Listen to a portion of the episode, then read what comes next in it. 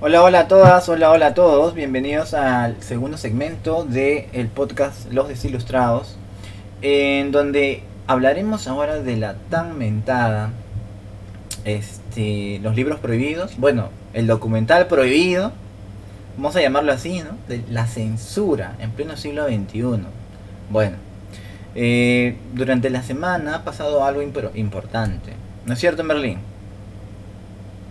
Obvio que sí, estimados amigos y amigas del, casi digo el último, estimados amigos y amigas de los desilustrados, ¿no? Esta semana ha sido una semana muy agitada. En realidad, ¿qué semana no es agitada en Perú? Todas las semanas en Perú son agitadas. Vivir en Perú es un deporte extremo. Eh, pero dentro de todas estas agitaciones hay olas y olas, pues, ¿no? Dentro de toda esta turbulencia hay olas y hay olas. Y una de las más sonadas, al menos durante un par de días, fue eh, la censura que sufrió La Revolución y la Tierra, un documental hecho por Gonzalo eh, Benavente. Seco Benavente, Gonzalo Benavente. Seco Benavente. Gonzalo, Gonzalo Seco Benavente, obviamente Seco, algo así, eh, que se enfoca en explorar el camino de la reforma agraria en el Perú, que termina aboliendo la servidumbre e intentando hacer un modelo de patria, intentando solucionar un problema que no se tocó en la independencia, de hecho sea de paso, ¿ah? no se tocó el problema del indio en la independencia. Eh, entonces, eh, este documental obviamente va a despertar pasiones porque está enfocado en un gobierno que no estamos muy acostumbrados a tratar, porque de hecho en el colegio lo tratan casi nada, que es el gobierno de Velasco. Y en las universidades puedo decir que se trata menos aún. ¿no? Entonces es un tema que no estamos acostumbrados a debatir y, como todo buen peruano suele reducirlo todo a un solo punto. Y reducirlo a un solo punto no nos da una visión en macro del asunto que sí nos permitiría hacer un balance general. El documental, a mi parecer, a mi parecer, está bien hecho, está bien hecho. Tiene posiciones en contra a favor. Es cierto, hay una, hay una cierta tendencia a tratar de reivindicar algunas cosas. Quizá no estamos muy acostumbrados a ello pero despierta pasiones, despierta pasiones. ¿Y qué sucedió? Pues que este documental se iba a proyectar este domingo, bueno, el domingo que ya pasó, ¿no? El domingo que ha sido, a ver, ahí dime con la fecha, por favor. 4 de abril. El domingo 4, 4 de abril. Y bueno, en redes, ciertas personas que al parecer no les gustó el documental, porque toca algunas fibras sensibles para ellos, abogaron para que TV Perú termine postergando la fecha dos semanas después. La pregunta es, ¿esto debió suceder así? Para eso estamos acá con un panel de expertos en el tema de la reforma agraria. Tenemos ah, un panel de, de, de, opinólogos. como si, ejerciendo opinólogos. De, de humeros, de humeros, ¿no? Y bueno, presentamos al, al, al, humero número uno, ¿no? Ulises Lima del Perú. ¿Cómo estás, Ulises? Tremenda responsabilidad la que me das como Homero number one. Eh, pero también debemos mencionar a la Homera number three, ¿no? O number two, quién sabe. ¿Cómo estás, Kirsty? Hola, ¿cómo están todos? Bien lista para hablar sobre ese tema tan controversial. No entiendo por qué la gente se hace problemas, por qué se hacen drama. Es fácil que era poner el documental y punto, y que las personas utilicen su cerebro y sus neuronas para decidir por quién van a votar. Podríamos, alguien podría decirnos, pero, a ver, tampoco ven a humo, ¿no? No se ha censurado, ¿no? Se ha postergado nada más. Ah. A ver, ¿qué diríamos ahí? Los escucho. Mm, ya, pero... Eh, para mí sí es una censura. Para mí sí es una censura. Eh, disculpa, Kirsty, pero ya. Dale nomás, estoy acostumbrada. Ya, le había dado la, pedaleada. Yo me he resignado ya. Porque no es que se quita, no es que se quita, no sé, por problemas técnicos o porque, no sé, este, ese día quizás ya había programado otra cosa, ¿no? Se quita porque hubo un interés, porque hubo un interés personal, ¿no? Que incomodó y obligó a hacer el cambio. Ahora ahí dice, ¿no? Eh, en el documental hay eh, una parte en la que se muestra abiertamente los símbolos de un candidato, cosa que no es cierto, porque el símbolo que sale ahí es de un partido de izquierda, pero no es de este partido de izquierda que está postulando a las elecciones y que está puntero, ¿no? Es otro partido de izquierda. Entonces, eh, en mi perspectiva, en mi perspectiva, Ah, JP, no era la florcita, era la florcita.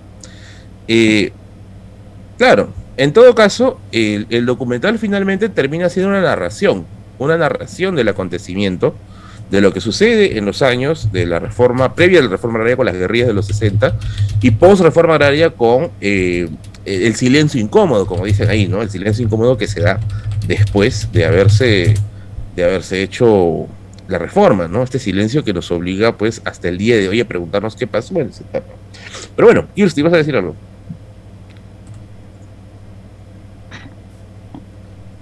Kirsti. No, ya.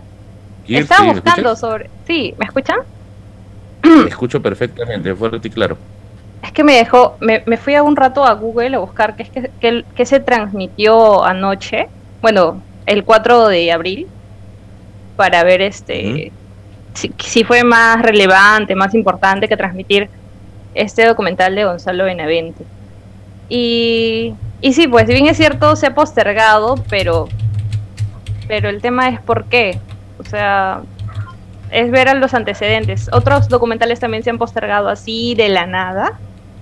Entonces, yo creo que no. Yo también creo que no.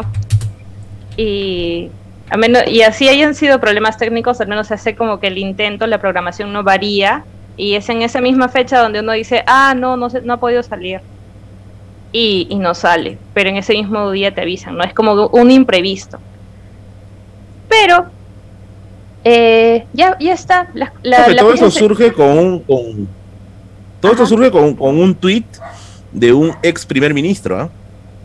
que se quejó, hizo su pataleta. Y de ahí, oh, milagrosamente, uy, ¿no? Se quitó, ¿no? Se quitó el, la fecha de la fecha de, emisión.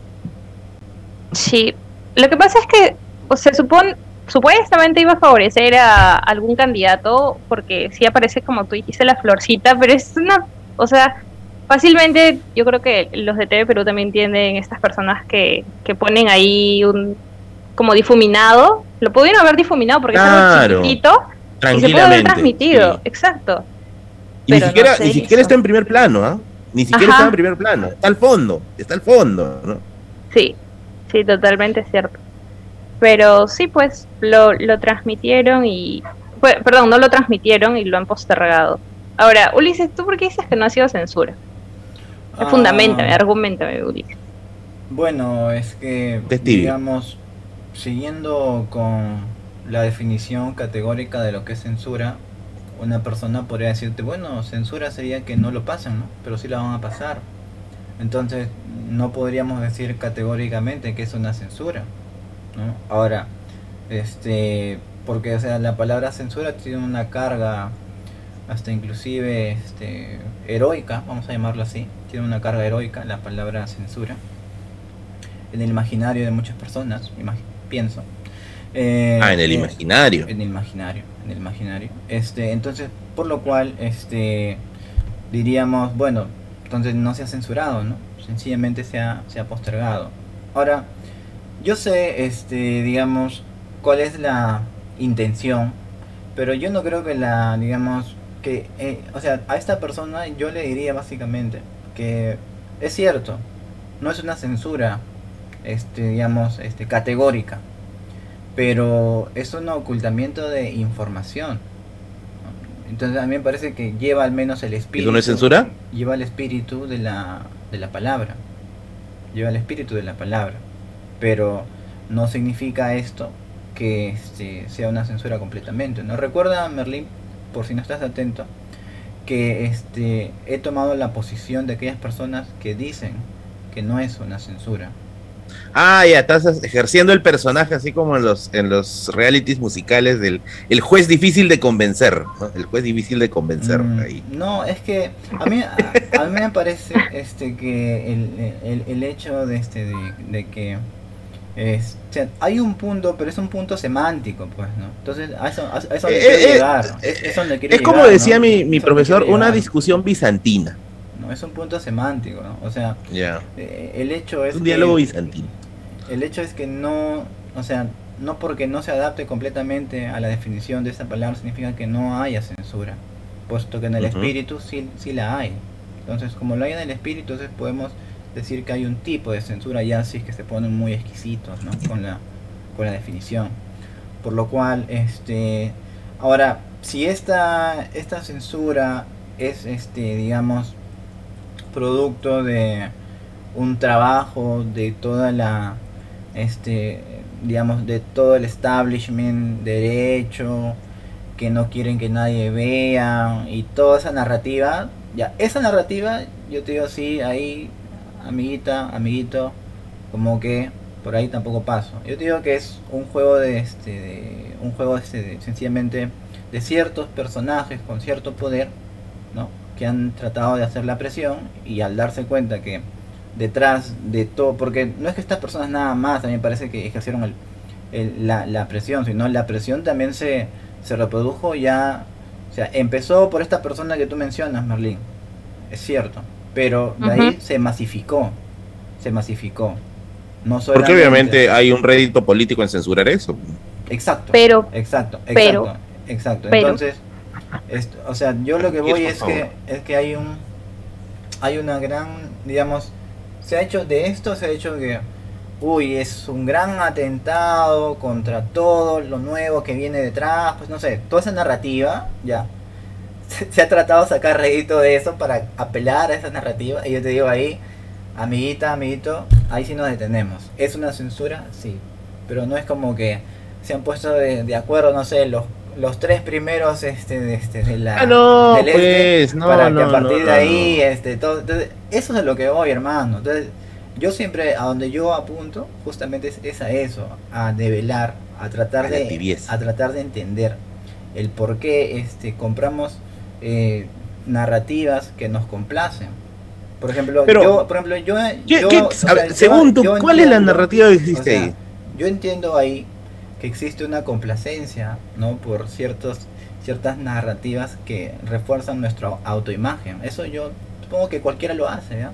Pero eh, el punto, yo, yo pienso, no es discutir eso, ¿no? sino es discutir que si eso que están afirmando es o no es, este, tiene o no tiene sentido eso. Entonces es ahí a donde yo quiero apuntar.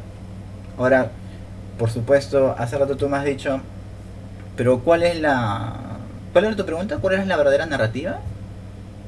¿Cuál es la narrativa que tú crees está detrás de todo eso? Porque yo, he visto que tú estás recontra en modo reptiliano ahorita reptiliano.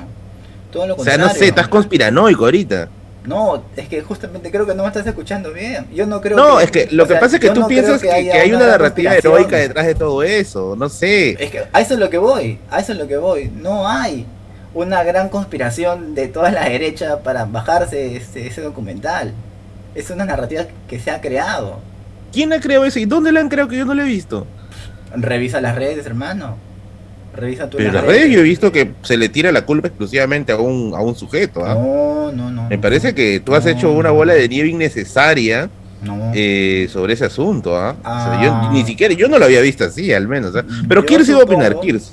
Yo supongo, solo, solamente para completar esto, yo supongo que, digamos, hay que tratar de ver distintos tipos de, redes, ¿no? Y cuál es la narrativa que, que ahí se maneja. Entonces, eh, solo para, para dejarlo claro, ¿no? Este esto no es una especulación, sino sencillamente cuento la observación que he hecho de distintas este, manifestaciones de cómo se ha creado esa, esa idea, ¿no? De la gran derecha oprimiendo a un documental. Ya, esa, esa, esa idea, esa narrativa es equivocada. Bueno, solamente quería... ¿Por qué crees que no? ¿Cómo? ¿Por qué, crees que no? Porque esto no ha devenido de Has hablado con, con los candidatos. Esto no ha venido de una confabulación. Pero es lo que tú quieres, no es lo que crees, creo. ¿Perdón? ¿Perdón? Pero eso es, creo que es más tu deseo que tu, que tu razonamiento. Me parece que es más tu deseo que tu razonamiento. Yo creo que. O sea, ¿por qué dices que no ¿ah? crees que hay una narrativa? ¿Por qué, por qué afirmarías, por qué afirmarías que es un deseo y no una observación? O sea, ¿en qué te vas Porque yo te estoy preguntando, ¿de dónde sacas, de dónde sacas de que hay, de que, ya, ahora me estoy poniendo del otro lado, ya, porque, eh, no sé, estás, me parece que estás yendo de, una tambaleada a otra. ¿Por qué crees, por qué crees de que no es una confabulación? ¿Qué te garantiza que no es una confabulación? Ah, bueno, yo te diría ahí, lo primero es por, por cómo nació este, este, digamos, la intención de reprimir este documental no vino de una gran confabulación de la derecha, vino de una persona este, en particular. Y a partir de ahí vino la, la masificación de este rechazo a la proyección de este documental. Y la masificación la puedes observar en distintas redes sobre el rechazo a esta proyección. Ahora, si tú ves ahí... Pero es lo mismo del otro lado. si tú ves ahí una gran especulación, un gran deseo, yo creo que ahí tendrías que revisar ciertos conceptos, ¿ya? Pero, este, bueno, ahí no quiero entrar. Ahora, si tú dices que es lo mismo, si, tú me dices que es lo mismo del otro lado, o sea, si tú comparas el, es, el crear narrativa, no, todo es narrativa, todo es narrativa, hermano, todo es narrativa. Pero me parece, me parece, me parece bien, bien, bien, por no decirlo ágil, la forma en cómo saltas de una narrativa a otra. Lo que pasa es que tú estás asumiendo que yo no sé, me parece algo extraño. No, lo que pasa es que estás asumiendo que yo estoy. No, tú estás que te pones del lado, del lado escéptico que esto no fue una confabulación de la derecha. Tú te pones de ese lado, no fue una confabulación de la derecha, fue un interés en particular. Ya está. Lo que yo creo es que hubo un interés en particular y la derecha se endosó a ese interés en particular y terminó haciéndose un bloque. Pero, a ver, yo creo, al menos, yo te ¿quién sería esa derecha que se endosó? Obviamente los que les afecta el tema de las mineras, por ejemplo, como un candidato que habla acerca de las mineras, de que la tal minera sí va, tal minera sí va, o los que hablan acerca de los derechos. Entonces, la imagen tuya es... Me parece que es un endoce, un estratégico. ok, entonces en la tuya es, lo mencionó tal personaje y llamaron el jefe del jefe del jefe y dijeron, no, no, eso no tiene que darse. Eso es lo que imaginas.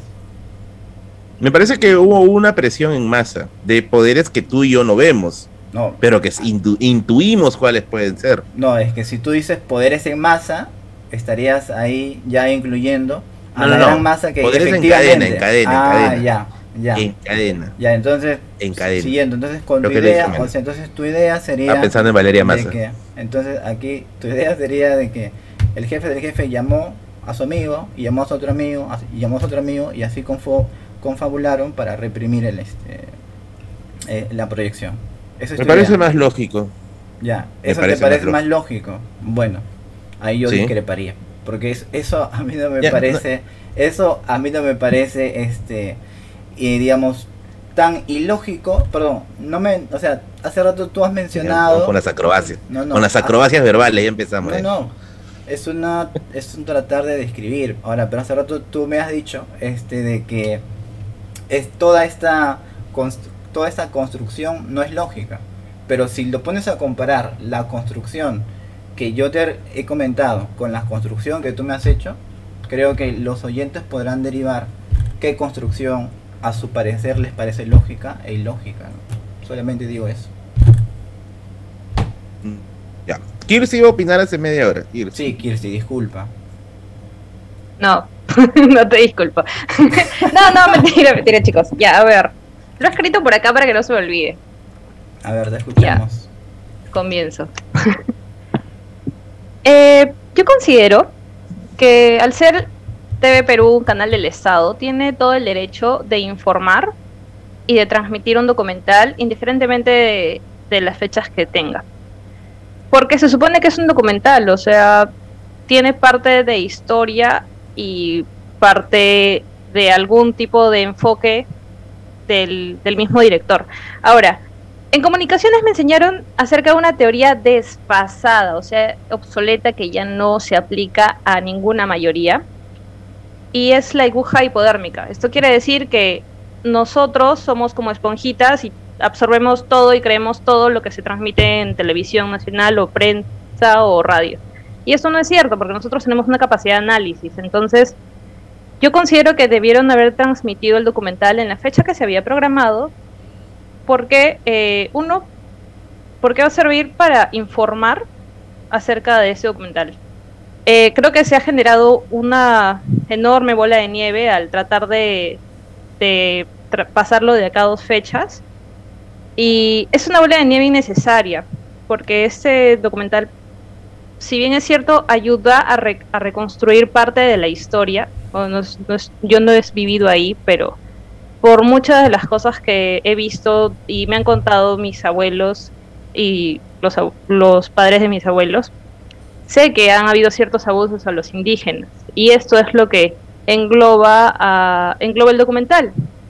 Y que no se debe olvidar, es como un 5 de abril, los 5 de abril no se deben olvidar por nada del mundo.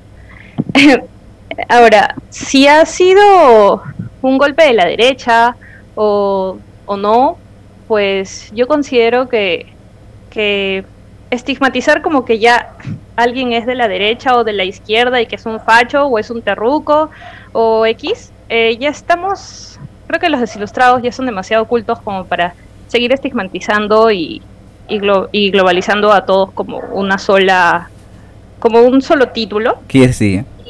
Te compro todo lo que has dicho. Espérate. Todavía no he terminado, espere, que espere. Bueno, hasta donde has dicho, hasta donde, hasta donde has dicho, te lo compro. Hasta donde has dicho, te lo compro. Ya, a ver, continúa. Me preocupa tu nivel de tibieza, Kirsti. Entonces, eh, para mí estigmatizar, ya sea de derecha o de izquierda, para mí está, e, es erróneo porque no puedes etiquetar a una persona por solamente un tipo de pensamiento. Eh, ahora, ese es Foucault, ¿ah? un autor bien postmoderno, como alguien critica aquí. ¿eh?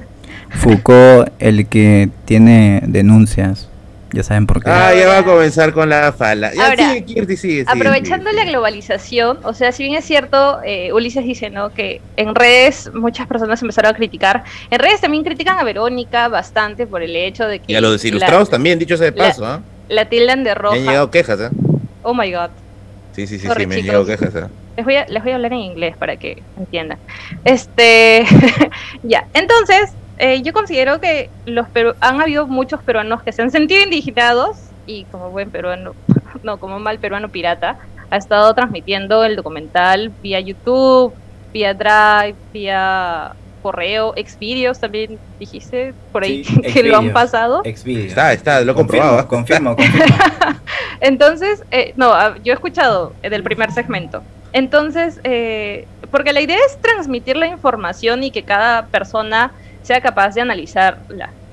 O sea, esto, esto creo que es importante porque ha sido, es, es un tema crudo, es un tema necesario de recordar para que no se repita y para que podamos voltear a ver los costeños, sobre todo volteemos a ver lo que estaba sucediendo en la selva y en la serranía del Perú.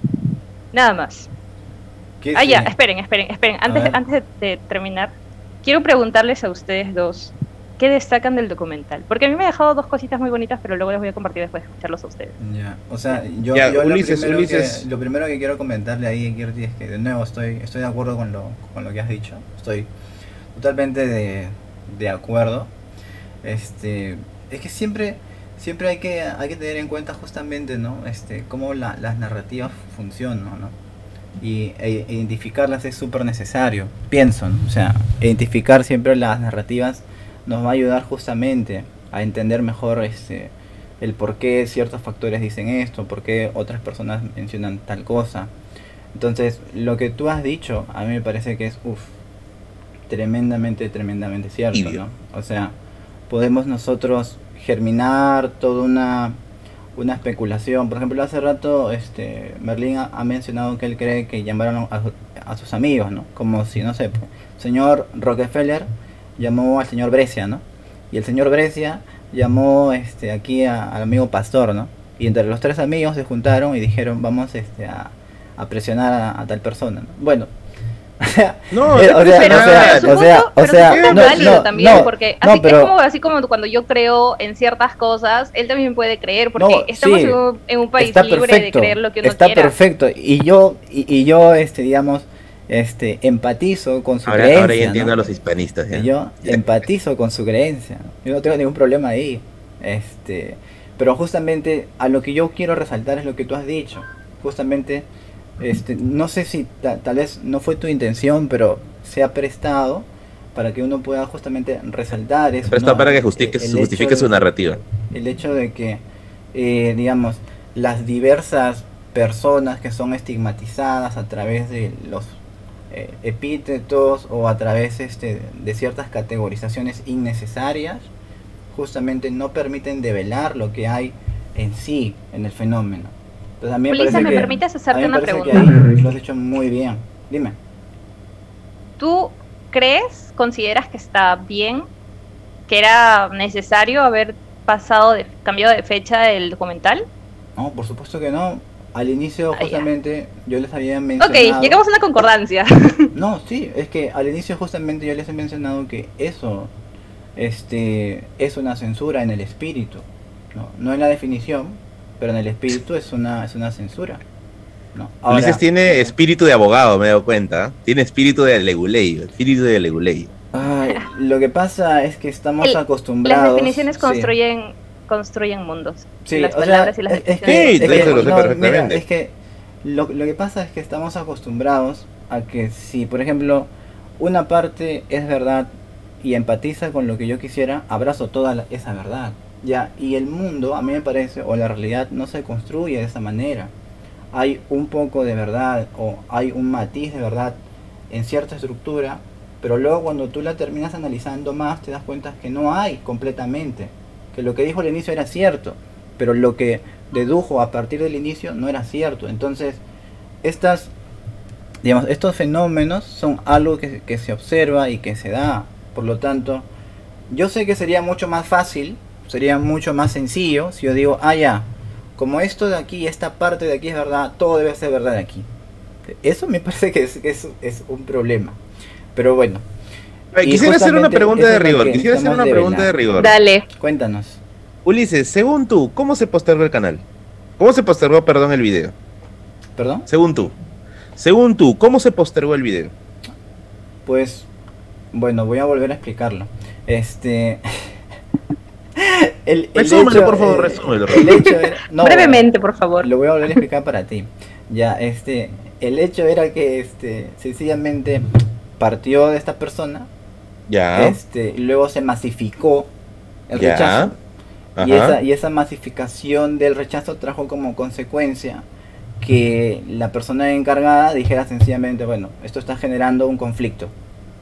No me compro, no me compro ese conflicto. esa es la inocencia hecha, hecha, hecha persona. no me compro ya, ahí, ahí déjame terminar. No me compro, no me compro, no me compro ese, ese conflicto.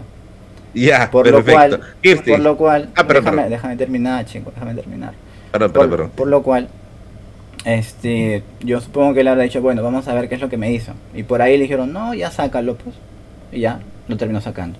Y listo. Pero, ¿dónde se originó? ¿Cómo se empezó a germinar la presión? Es ahí a donde quiero llegar. Ya, listo.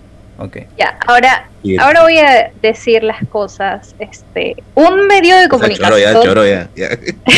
un medio de comunicación tiene, tiene la, la libre, la libre expresión. O sea, no es que no vamos a poner cierta película porque va a generar desmanes o desastres, ¿no? Porque si no, no se hubiera publicado el Joker, por ejemplo.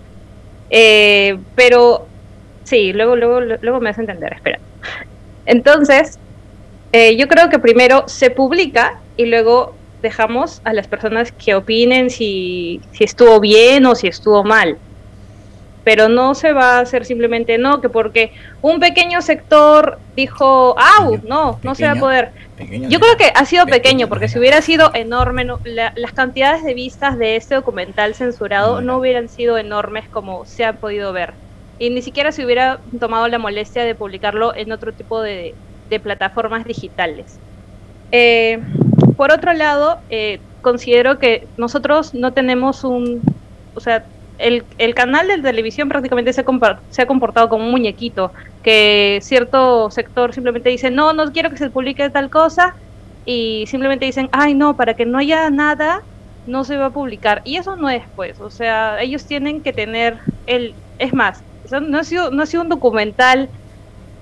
Eh, o sea, para los que hayamos visto esto, sabemos que no favorece candidatos, no favorece un tipo de revolución de que vamos a salir a quemar todo y a robarnos y hacer saqueos y todo y todas estas cosas. Eh, y al contrario, o sea, se muestra mucho de los abusos a los indígenas y a las comunidades. Sí, ya, brevemente. Entonces, si todas las personas van a empezar a tratar de tapar los ojos a los medios, a un medio del Estado que tiene la obligación de mostrarnos la historia, tanto en, eh, tanto en los canales educativos como en los canales, eh, en, las figuras que nosotros tenemos, el Estado, ya sean instituciones X, eh, tiene la obligación de mostrarnos la historia tal cual, o sea, tal como fue. Tal cual. Tal como fue, tal como fue, cuidado con tal esa como fue, tal como, esa, tal como aseveración. Lo, tal como lo están mostrando. ¿Por qué, ¿por qué sería malo decir esa aseveración? Es otra ¿Por qué? A ver, ¿por qué, por qué, por qué, por qué? O sea, yo creo que las, las personas, la verdad siempre siempre hay tres, tres, tipos de verdades, ¿no? La verdad que es la mía, la verdad que es de la otra persona que está vinculado y la verdad y la verdad este real, ¿no? Lo que en verdad pasó, lo que ni para uno ni para el otro, lo que en verdad pasó. Eh, pero no le, o sea, les estamos quitando la capacidad de decidir, la capacidad de informarse a otras personas que, que no, no tienen acceso a las plataformas digitales porque simplemente eh, ha sido postergado esto. O sea, yo considero eso, que uno, que están manipulando al, al, a un medio de comunicación masivo que debe ser libre y que debe ser centro, o sea, que ni, ¿Mm? ni para aquí ni para allá, y ya, sí, ya, ya, eso es todo. Ya. Lo dejo para otro Como, como sé que Merlín se va a tirar los siguientes minutos, solamente no, no, quiero, no, voy a ser breve, quiero ahí apuntalar dos cosas nada más, breve. Lo primero sería que este el rechazo fue masificado, teniendo en cuenta cuál es la población de la que hablamos. No hablamos de todo el Perú, no hablamos de cierto segmento de la población con acceso. Que tienen poder. Con acceso. Entonces, la masificación este, ha venido, este, perdón, la presión vino este, desde la masificación y que luego eso fue catapultado, aprovechado por otros. Pero eso es distinto. Este, y lo segundo, respecto a lo que dijiste de tal como fue, es una de las expresiones que yo siempre sugiero tener cuidado, porque después de todo, todo, todo documental o todo producto es, está bajo la mirada del autor o de la autora. Bien. Ok, ahora sí, continúa. Gracias, por el relativismo, por el relativismo. Eh, yo solamente quiero cortar rápido porque de verdad esta vez sí voy a intervenir menos de un minuto. Yo solamente quiero cortar algo rápido. Mentira. A ver, me estás extendiendo tú más bien el tiempo. Eh, el año pasado en Aprendo en Casa hubo una clase de historia del Perú en la que se habló acerca, en la que se hizo una crítica a la clase empresarial en el siglo XIX. Esta crítica estuvo basada en una bibliografía, si no me equivoco, según uno de los estudios de Marisa Bazán, que es una historiadora sanmarquina. ¿Qué pasó? Que un gremio empresarial se quejó de que estaban distorsionando la historia y se la estaban enseñando a los niños. Un grupo empresarial con poder que quiso bajarse esa parte. Eso no más voy a decir.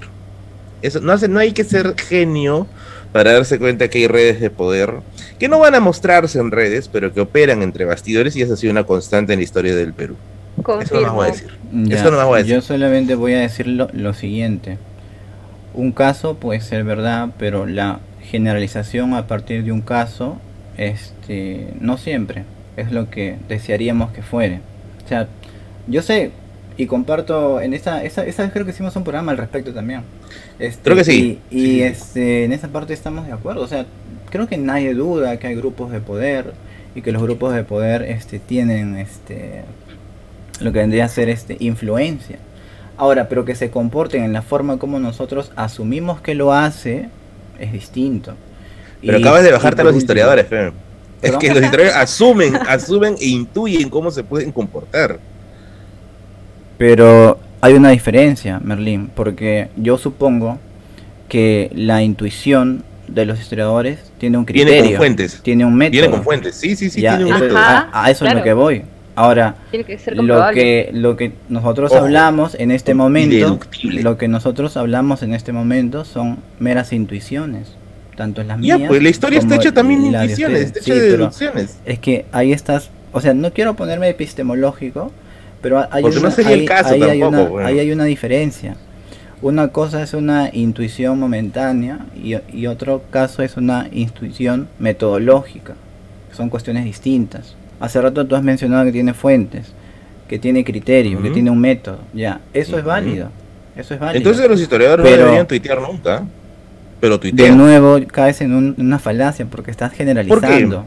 Porque estás llevando de, un caso particular a una generalización. Debe ser, debe ser, Bueno, yo solamente digo eso. Nos queda un minuto, nos queda un minuto, nos queda un minuto, nos queda un minuto, nos queda un minuto, nos queda un minuto. Nos hemos extendido demasiado. Ya otro día hablamos de epistemología.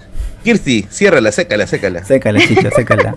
sécala, sécala. Ay, me gustaría tener este tema para después de que se transmita. Y invito a todas las personas que nos están escuchando, que han llegado hasta este final del podcast, los desilustrados, que puedan buscar y que compartan este documental que está en redes, en YouTube, en Xvideos y por donde sea. Compártenlo, chicos, y, y véanlo antes de. Ya, bye. Nos vemos. Nos vemos, nos vemos. Besitos, besitos. Chau, chau. Besitos, besitos. Chau, chau. Listo.